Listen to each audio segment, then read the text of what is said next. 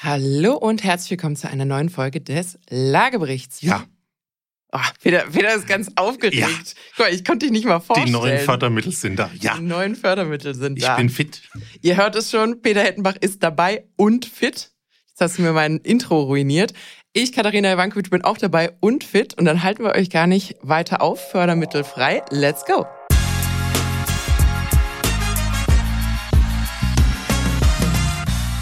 So, Peter, du bist schon ganz wuselig.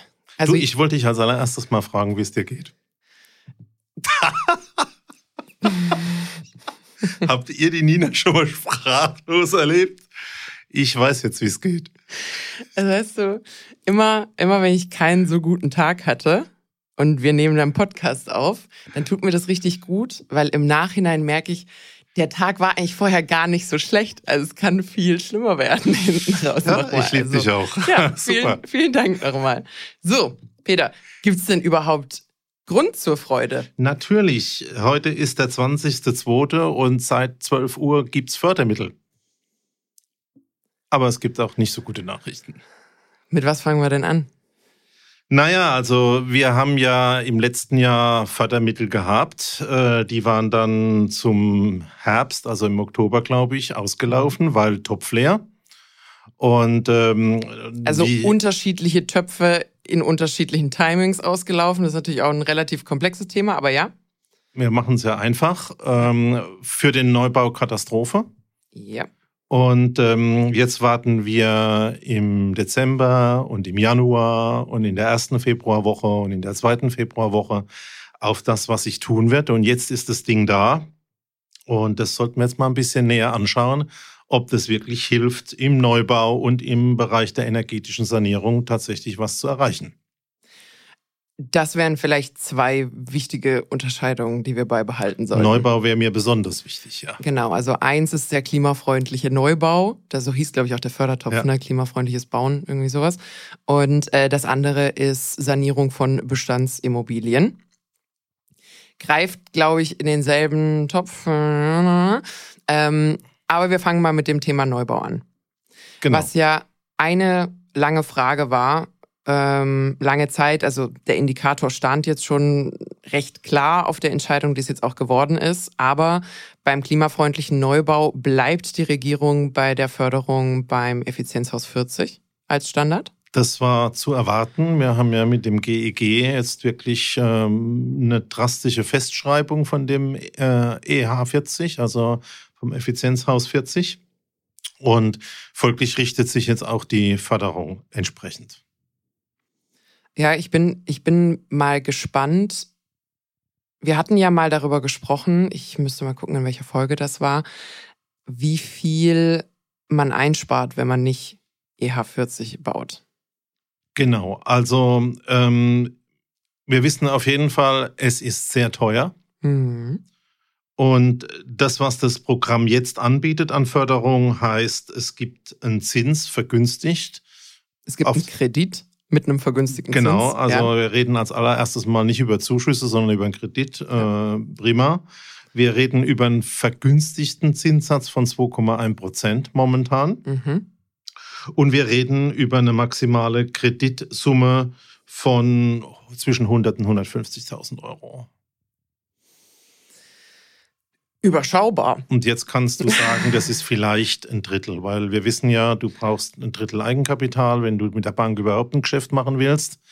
Und ja, äh, 20 Prozent, ja. 20, 30 Prozent. Ja. Und ähm, wenn du jetzt siehst, ein Haus kostet 500.000 Euro mal Größenordnung, wir haben ja auch da uns mal drüber unterhalten, bist du bei einer Förderung von einem Drittel. Ähm, das ist natürlich nicht die Welt. Wobei man ja da auch unterscheiden muss, es ist nicht mal eine Förderung von einem Drittel, sondern ein Drittel kriegst du ein bisschen günstiger, als du es von der Bank bekommen würdest. Vielleicht gibt's ja dann noch Effekte von, äh, deine Kreditsumme wird alles in allem ein bisschen günstiger, weil du nicht alles Geld von deiner Hausbank brauchst und damit dein Eigenkapital höher wiegt und na, na, na, na. Aber im Endeffekt, zu was leih ich aktuell? 3, irgendwas bei der Bank, je nachdem. 3,5 Ja. um plus minus. Das heißt, das ist schon einiges. 3,5, 2,1 ist schon eine ordentliche Differenz. Aber es ist auf eine Kreditsumme von 100.000 keine weltbewegende Differenz. Und ich glaube, das kann man als Ergebnis schon mal vorwegnehmen, nichts, was dem Neubau helfen würde und auch nichts, was massiv den verhinderten Käufern, wie du die ja ganz nennst, äh, helfen wird. Und das, das wäre jetzt nämlich auch mein Fazit. Diese Differenz zwischen gefördert, ungefördert bauen liegt für mich unterhalb dessen, was ich als Puffer einplanen würde in so ein Neubauprojekt. Das heißt, wenn die Kalkulation ohne Förderung nicht aufgeht, dann geht sie meiner Meinung nach auch mit dieser Förderung nicht auf. Also ich glaube, es wird wirklich an der Stelle so direkt niemand helfen, außer dass es einen wahnsinnigen Mitnahmeeffekt gibt. Also wir haben ja jetzt den Punkt, dass wir seit Oktober Leute in den Stadtlöchern stehen haben ähm, ich möchte jetzt in Anführungszeichen nicht am Telefon sitzen und Fördermittel ähm, verkaufen bzw. verteilen müssen. Äh, ich glaube, da wird jetzt eine brutale Welle losschlagen. Ähm, und es ist, ähm, und das ist die zweite Nachricht, die einen ein bisschen betrübt. Ähm, es gibt eine Begrenzung dieser Fördermittel momentan auf eine Milliarde Euro. Letztes Jahr war es mehr als anderthalb so viel war es 1,5-fache mhm. ähm, und im Oktober war Ende. Jetzt haben wir ein bisschen aufgestaute Nachfrage. Wir haben Größenordnung 50 Prozent weniger. Ja. Also ich glaube wirklich, ähm, bevor wir mal in Details gehen, wir werden im Juni über das Thema reden, dass der Topf leer ist. Hm, ich glaube, wir werden früher drüber reden, vermutlich. Also dieses da Thema aufgestellt. Ich meine, die Frage ist jetzt natürlich, gibt es Nachfrage dafür? Also das ist ja jetzt so ein bisschen so eine Ex- oder Hop-Sache. Ähm, gibt es eine Zielgruppe, für die das jetzt so attraktiv ist? Ich glaube, die äh, institutionellen, die großen, für die reicht das so nicht. Da ist jetzt natürlich die Frage, baue ich dann überhaupt nicht? Weil dann bin ich relativ sicher tot. Nehme ich mit, was ich kriegen kann und hoffe, dass es hinten raus funktioniert, weiß ich nicht. Aber wenn es eine Nachfragegruppe dafür gibt, die, glaube ich, eher aus den sehr gut verdienenden Privathaushalten kommen wird, die eben Privateigentum äh, zum Eigennutz bauen, dann wird dieser Topf, glaube ich, relativ zügig leer sein. Genau, und die Bundesbauministerium, äh, die Ministerin kündigt ja auch an, es wird ja noch mal was geben hm. für das Thema kostengünstig. Aber ich glaube, die Gesamtbotschaft für die Branche und die äh, Häusle-Interessierten da draußen heißt, so verlässlich wird das nicht sein. Also das sind sehr viele Fragezeichen. Ich, ich fand es auch witzig, also es kam in der Tagesschau ja ein kurzer, eine kurze Zusammenschrift auch dazu, äh, wo, glaube ich, die Frau Geiwitz selbst sich auch geäußert hat und gesagt hat, ich verstehe, wie wichtig eine stabile Förderumgebung ist. Und dann denke ich mir so, ja, und, und was machst du mit diesem Verständnis? Weil das, was jetzt wieder festgelegt wurde, ist, es ist Geld da, solange Geld da ist. Es gibt keine Website, wo der aktuelle Stand des Fördertopfs angezeigt wird und gezeigt wird, ob wenn du jetzt einen Antrag stellst, der noch durchgeht, wie viel noch da ist und wie das funktioniert. Also summa summarum finde ich das Thema Stabilität, Stabilität und Planungsfähigkeit Thema verfehlt. Ja, also meine persönliche Meinung ist ja insgesamt, ein Markt muss funktionieren ohne Subventionen und ohne Fördermittel. Ähm, da sind wir, glaube ich, weit weg. Aber dieses Instrument, noch einmal, wir hatten im letzten Jahr 1,5 Milliarden bis Oktober. Mhm. Jetzt haben wir eine Milliarde und schauen wir mal, es ist genauso, wie du sagst. Also entweder ist das Ding ratzfatz leer. Ja. Oder es gibt gar nichts mehr, weil die Leute überhaupt nicht mehr in der Lage sind, eine Finanzierung zusammenzukriegen. Ja bei den aktuellen Neubaupreisen. Und wir reden ja jetzt über Neubau. Mhm. Also das ist für mich ein wichtiger Punkt. Was so ein bisschen noch eine bessere Botschaft ist, heißt, das Ganze gilt auch für Investoren und Genossenschaften. Also wenn du in einem größeren Projekt unterwegs bist, gibt es die Durchleitmöglichkeiten dieser Förderungen an die tatsächlichen Käufer. Mhm. Und ähm, da komme ich gleich zum zweiten drauf. Ähm, wir haben ja in einem Podcast auch mal ein bisschen drüber gesprochen, dass Genossenschaften vielleicht ein interessanter Ansatz sind. Ja. Weil es eben große Vergünstigungen gibt, weil es ein bisschen andere Regelungen bei den Stellplätzen und so weiter gibt. Und da haben ja alle Genossenschaftskandidaten äh, gebibbert. Ähm, gibt es mein Geschäftsmodell noch im neuen Jahr, wenn die neue Förderung da ist? Mhm. Und da ist die eindeutig gute Botschaft. Also die Genossenschaften sind wieder drin. Mhm. Und äh, dort gibt es also auch wieder bis zu 100.000 Euro. Und ähm, ich glaube, das ist so die einzige Geschichte ähm, in Verbindung. Die machen auch noch einen Tilgungszuschuss von 7,5 Prozent nach der neuen Richtlinie, wo man einen kleinen Ansatz sehen kann. Aber für den Neubau bleibe ich bei meinem Fazit, das ich auch schon mal gezogen habe. Da das mit den Zinsen schwierig sein wird, da was Besonderes in die Branche zu bringen, wir brauchen dieses Thema Sonderabschreibung, Sonderafa. Und da gibt es noch keine Entscheidungen ja, hängt irgendwo im, im Nimbus, hat keinen Anstand. Also das ist mal so wirklich äh, zusammengefasst, äh, das, auf was wir gewartet haben. Ähm, ich war jetzt am Anfang sehr begeistert. Hm. So ging es mir zumindest, als ich mal gehört habe, ah, es tut sich was. Aber das hat auch dramatisch nachgelassen, nachdem ich das ein bisschen detaillierter gelesen habe. Und wenn ich mir also anschaue, ähm, es gibt noch ein bisschen Förderung für altersgerechten Umbau 6000 Euro oder 6250. es gibt 2000 Euro pro Maßnahme. Ähm, ich weiß nicht, ob die Kollegen schon mal Baupreise gesehen haben. Also eine breite Tür einbauen für äh, altersgerecht ist 14, 1500 Euro. Ja. Und wie willst du das machen? Und das, in der das ist ja Peanuts. Ja. Also äh, Wohnung ist ja eine Sache.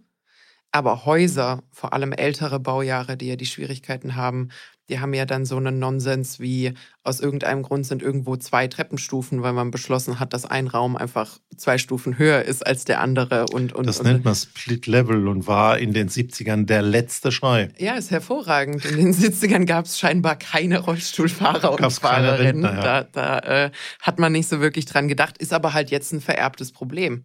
Das heißt, so dieses ganze Thema Nivellierung, wie, wie geht man damit um? Äh, da komme ich mit 6.250 Euro absolut nirgendwo hin. Und der andere, die andere Regelung ist ja quasi maximal 10 Prozent der Investitionssumme äh, einzelner Baumaßnahmen, wo man auch sagen muss, ja, okay, aber für mich ist das auch so ein bisschen so ein Grundsatzproblem. Äh, ich habe ich hab mit ihr ja schon mal drüber gesprochen. Beide meine Eltern ähm, sind ja äh, in der, in der Pflegebranche unterwegs. Mein Vater speziell im Bereich Querschnittslähmung. Und äh, da hat man sehr viel zu tun mit Umbauten und Co. von, von Bestand, wenn man dann eben plötzlich barrierefrei sein muss.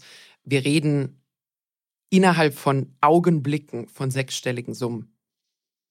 Und da muss ich ganz ehrlich sagen, also wenn der Deckel 2500 Euro pro Maßnahme ist oder 6250 pro Haus, äh, ist das Peanuts. Das ist ein Tropfen auf dem heißen Stein. Es ist nicht der, es ist quasi nicht das Zünglein auf der Waage, ob eine Maßnahme durchgeführt werden kann oder nicht. Weil für so ein gesamtes Haus, um wirklich barrierefrei zu sein, wir reden ja auch von Bädern, Duschen, äh, all, all diesem Zeug, was da gemacht werden muss, reden wir in der Regel von hohen fünfstelligen, sehr schnell sechsstelligen Beträgen.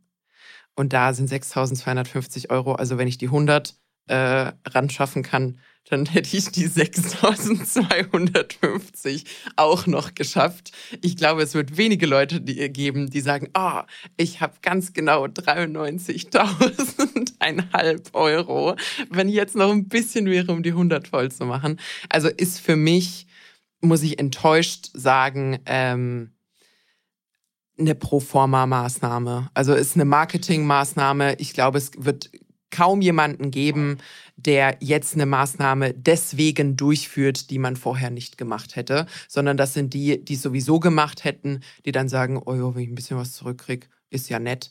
Ähm, aber fördernd, und das soll es ja eigentlich sein, ich finde, der Effekt ist total verfehlt worden. Genau, also wir reden über Nachhaltigkeit, das ist kein nachhaltiges Konzept und ich glaube, ähm, deswegen hohe Begeisterung am Anfang, starkes Nachlassen am Ende.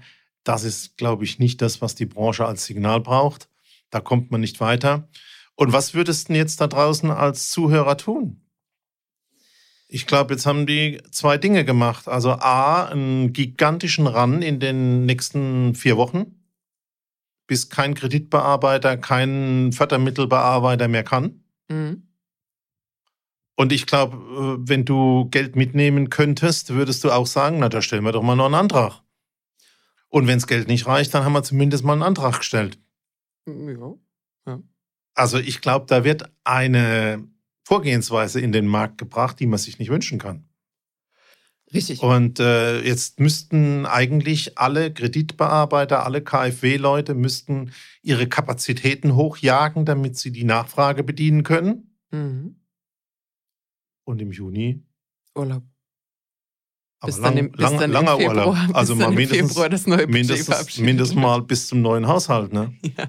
Also ich glaube wirklich, das ist nicht das Signal, was der Markt braucht. Gehe ich mit.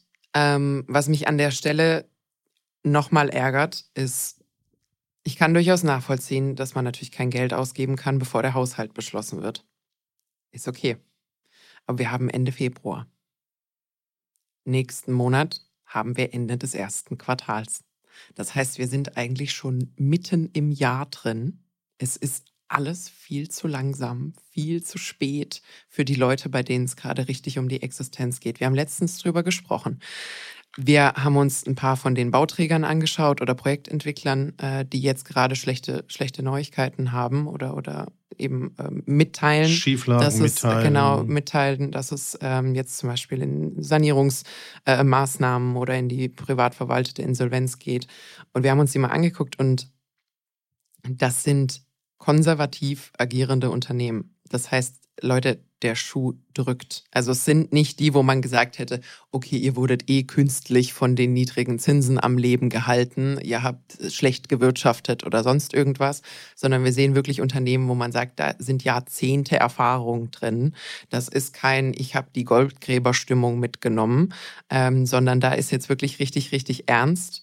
Und was mich ärgert bei solchen News ist, es wird, es werden ein paar Krümel hingeworfen an Informationen. Die haben wir jetzt schon besprochen. Mehr ist es nicht. Also mehr gibt es an der Stelle nicht. Ähm, und dann gibt's immer noch Aussagen wie, zu dem und dem kommt noch was. Zu dem und dem kommt vielleicht noch was. Und dann denke ich mir, wann? Wann, wann soll da noch was kommen? Ihr geht euch jetzt wieder acht bis zwölf Wochen irgendwo vergraben. Dann wahrscheinlich, wenn ihr die schlechten Neuigkeiten im Sommer, dass Fördertopf A leer ist, überbrücken müsst, kommen Und- die News, dass irgendwo noch ein kleiner Krümel hingeworfen wird. Ein neues Sondervermögen gebildet wird. Dann wird ein neues Sondervermögen gebildet. Und in der Zwischenzeit gibt's da wirklich Unternehmen, die komplett in der Schwebe sind, die sagen, damit kann ich noch nicht arbeiten. Und ich weiß nicht, ob ich jetzt proaktiv, also wüsstest du als Projektentwickler, jetzt gerade, wenn wir jetzt nicht Marktforscher wären, sondern Projektentwickler, wüsstest du, was du machen sollst als Unternehmer? Na, ich würde ganz zum Schluss mal auf dieses Thema kommen. Ich glaube, man Ja, kann dann- sich dann nicht nur, dann nicht nur hinten äh, auf dem ausruhen, dass die Regierung ihre Arbeit Ja. momentan schlecht tut. Ja, das, Ähm, das durchaus. Aber ich würde noch eine letzte, eine letzte, bevor ich dir die Frage aufgemacht habe, zu meinem Fazit. Und was man, glaube ich, jetzt, was mich irritiert, die Sonderabschreibung, du hast es gerade schon gesagt. Wenn ich die durchkriegen würde, dann hätte ich sie jetzt mitkommuniziert. Weißt du, was ich meine? Ja, ja. Also jetzt wäre das Timing, wo ich sage, A, Förderung, B, Sonderabschreibung. Jetzt geht's vielleicht wieder für einige. Hier sind zwei gute News. Rennt los. Es gibt für mich wenig Sinn, jetzt die Fördermittel zu kommunizieren und in drei Monaten zu sagen, und ihr kriegt auch Sonderabschreibungen. Sonst fühle ich mich ja als einer der Early-Anträger total verarscht, auch wenn die Sonderabschreibung für mich auch gelten würde. Ich glaube, die kommt nicht. Also ich glaube, äh, es ist noch nicht mal eine vage Spur davon. Ja. Sonst hätten wir wahrscheinlich Andeutungen gemacht. Ja. Äh, das glaube ich auch. Ähm, Geschichte, die mir gerade eben eingefallen ist, als ich angefangen habe, und jetzt gehen wir mal 20, 25 Jahre zurück, da war ich voller Begeisterung und habe der Wohnungswirtschaft äh, Lebensstile für die Möblierung vorgeschlagen. Mhm. Ausstattungsvarianten. Mhm. Moderne, traditionelle, Eiche rustikal für die Oma, Weiß, Lack für die jüngeren Leute. Mhm. Und dann haben die Wohnungswirtschafter alle zu mir gesagt, ey, so eine Wohnung hat eine Nutzungsdauer von 100 Jahren. Mhm. Und das Waschbecken, was wir da reinschrauben, das hat man mindestens 30, 40 Jahre zu halten. Mhm. Egal, was damit passiert ist in den 40 Jahren. Solche ganz spinnerten Experimente können wir nicht machen. Wir kaufen Standard, Standard, Standard, bauen unsere Immobilie so auf, dass wir sie 30, 40, 50 Jahre ohne Sanierung in Anführungszeichen durchziehen können. Und deswegen machen wir solche Späßchen nicht mit. Und jetzt reden wir noch nicht mal über ein Jahr. Mhm. Also das ist sicherlich problematisch. Ich glaube, das ist wirklich bitter, bitter, bitter. Wird der Branche nicht helfen. Und du hast ja schon oft gesagt, was jetzt nicht beantragt wird, kann in zwei, drei Jahren nicht gebaut werden. Also wir haben nicht nur das Problem in diesem Jahr schon, wir wissen, dass wir es schon zwei, drei Jahre in die Zukunft verlagert haben. Und ich denke, ähm, insgesamt auch beim Neubau dramatische Situation. Ich habe gestern mit einem Handwerker gesprochen, der sagt, also wenn ich meine Leute durchkriegen will, muss ich momentan mit null Gewinn kalkulieren. Mhm. Also ich mache einfach Durchreichen der Kosten, um zu überleben. Mir ist vollkommen klar, dass vieles nicht überleben werden. Äh, von der Seite her vielleicht sogar noch äh, Situationen, die ähm, Hauseigentümer und Sanierer ausnutzen. Mhm. Aber ähm, wenn du halt mit Null kalkulierst, darf nichts mehr verrutschen. Ja. Das ist ja beim Bauen und gerade beim Sanieren äh, schnell passiert. Da sind die alle futsch. Und ich glaube, dass das Thema jetzt nicht nur in der Genehmigung liegt, sondern wir werden damit einen Markt erzeugen, wo die Fachkräfte dahin gehen, wo man sie braucht. Stell dir vor, was und in der Ukraine passiert. Die werden nie wieder da sein. Das ist so wie in der Gastronomie nach dem ganzen Thema mit ja. Corona. Also da werden die Gerüstbauer irgendwie in anderen Branchen sein, da werden äh, im Prinzip ausländische Trupps in anderen Ländern sein. Ich denke, da wird wirklich die Branche systematisch da niedergelegt. Und da, da, da greift halt auch diese ganze, wir müssen fürs Handwerk werben. Thematik auch nicht mehr. Alles reden, das heißt, du wirst, du wirst auch noch mal eine richtig verlorene Generation haben, weil wenn die Stimmung schlecht sind, bleiben noch mehr Auszubildende aus. Das heißt, es rückt halt auch, ich sag mal, aus den eigenen Reihen, also die, die in Deutschland ausgebildet werden, die wir ja auch brauchen. Wir können nicht nur im Ausland fischen gehen nach Fachkräften. Ähm, das werde ich dann erstmal nicht machen wenn ich weiß, dass die wenig Jobs haben und dies und jenes. Also äh, sind vererbte, vererbte Probleme, was ich vorhin meinte mit meiner Frage, ob du als Unternehmer wüsstest, was du jetzt gerade machen sollst. Das Thema Bauen ist ja irre komplex. Und wir reden ja immer über Planungsfähigkeit. Und man wusste jetzt lange Zeit, ich sag mal, Prä-Lieferengpässe, also bevor quasi die, die, die, die Nachrichten aus der Ukraine kamen, wusste man relativ genau, was kostet mich der Quadratmeter, wie bauen wir, was ist der Stil. Ich glaube, man kann auch relativ gut sagen, die Kosten sind angestiegen, die Ansprüche der Käufer, Käuferinnen waren auch angestiegen. Man hat schon einiges sehr Schickes verbaut in diese Wohnungen. Also diese Standard, Standard, Standard, Masse, Masse, Masse. Das war nicht mehr ganz so, weil es war durchaus auch einfach ein bisschen mehr Budget da. Das hat sich Punkt Nummer eins Schock verändern müssen, als dann eben Materialverfügbarkeit, Handwerkerverfügbarkeit und ähnliches kam. Aber jetzt muss ich ja langfristig einen neuen Sweet Spot finden zwischen, ich muss zielgruppengetreu arbeiten das heißt, ich habe trotzdem noch eine sehr, sehr einkommensstarke Zielgruppe mit Neubau. Also da brauchen wir jetzt nicht so tun, als ob der morgen für jeden bezahlbar ist. Das heißt, die haben gewisse Anforderungen. Die haben auch gesehen, was die letzten Jahre gemacht wurde. Und gleichzeitig muss ich eigentlich Kosten optimieren. Und zwar sehr stark dazu gehört Schlichtheit, Standard. Ähm, äh, und, und da ist ja irgendwo eine Mitte. Da ist ja irgendwo eine Mitte. Das heißt, ich muss auch wissen, was für mich leistbar ist zukünftig. Das heißt, was sind meine Eigenkosten, was kriege ich gefördert, wo kann ich diesen neuen Sweet Spot, was die Baukosten äh, angeht, auch nur ansatzweise anpeilen. Und ich finde, das wird den Unternehmen nicht leicht gemacht.